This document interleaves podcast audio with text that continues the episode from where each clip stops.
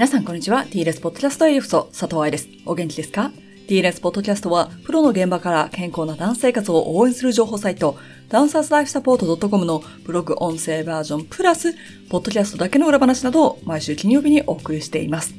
今月のポッドキャストは、私の新書となる解剖学バレエレッスンをテーマにお送りしていますが、楽しんでいただけていますでしょうか？今日のお話は18歳の愛ちゃんエリアになります。バレエ学校2年間のうち、最後の方はバレエの先生になるんだと漠然に考えていた時の話です。これも結局当たり前的な型にはまった道ですよね。留学の後もしくはバレエ専攻な専門学校に行ったら先生になるのが当たり前みたいな。別に指導が好きとかは関係なく。なので2年生の後半チャンスがあったので校長先生の作ったバレエシラバスの資格を取りました。怪我している時に勉強した解剖学が、お？面白いじゃんと思ったのと同じように、バレエへの情熱が怪我やボディイメージのせいでなくなっていた当時、バレエシラバスってすげーと思ったのを覚えています。何がすげーなのかというと、理にかなっているということ。私は DLS フォロワーさんならご存知のクリスティン・ウォルシュ先生、通称校長先生が作ったワガノアメソッドをベースにシラバスを勉強しました。他のシラバスを勉強した人たちが同じ経験をしたのかわかりませんが、私はラッキーなことにシラバスを作った本人の直接の言葉や指導の様子を見つつ、シラバスを学ぶことができたんですね。もちろんその後もバレエ学校の講師として彼女の指導を見たり、意見を聞いたり、オーディションに立ち会って彼女のダンサーの素質を見極める方法を学んだりしてきました。彼女がシラバス指導の時、そしてセミナーの時によく使う言葉で、It's logical というのがあります。理論的なのよ、とでも言うんでしょうか？頭使えばわかるでしょ、とでも言うのでしょうか？バレエ学校で解剖学をかじった時も、その後しっかりとテーフで学んだ後も、このロジカルでしょ？という言葉、シチュエーションをたくさん見てきました。このポジションがこのパになって、この振り付けになって、この部分になる。この筋肉がこの関節にかかって、この動きを作り、このテクニックを上達させる。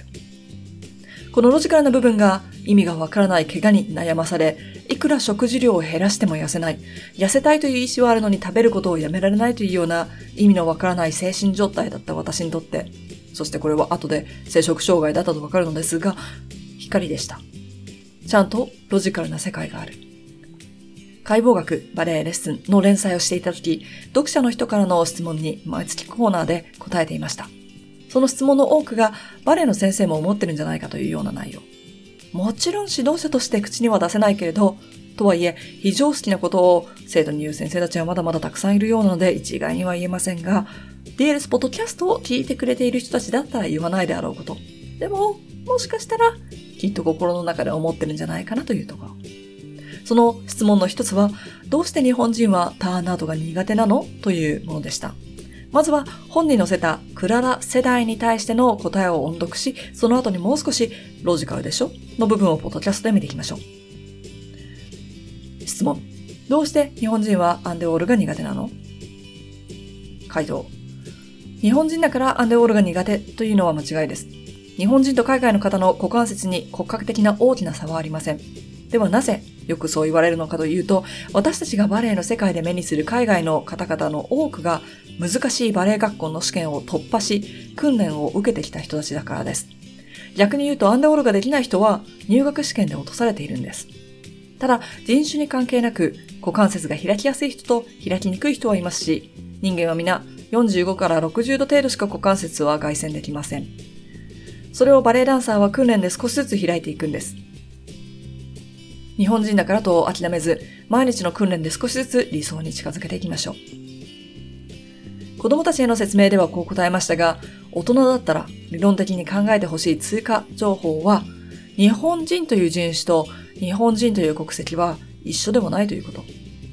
例えば私は日本人という人種と国籍の両方を持っています。8月の9周年スペシャルで DLS ポッドキャストに来てくれたふみさんは、ご両親が共に日本人のため、日本人という人種にはなりますが、オーストラリアという国籍を持っています。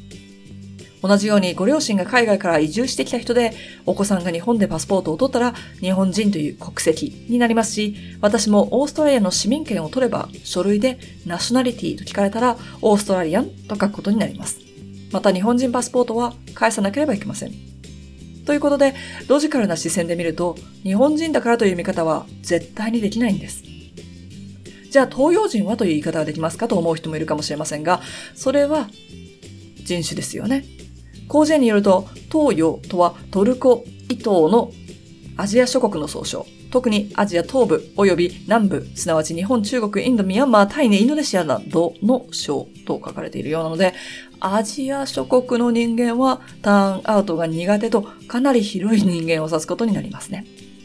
地理的なこと、人種と国籍、辞書の定義なんて考えなくても、バレエではターンアウトをしなければいけない。フィギュアスケーターだったらスケート靴を履かなければいけないとか、サッカーだったらキーパー以外はボールを触ってはいけないとか、っていうようなルールっていう意味でね。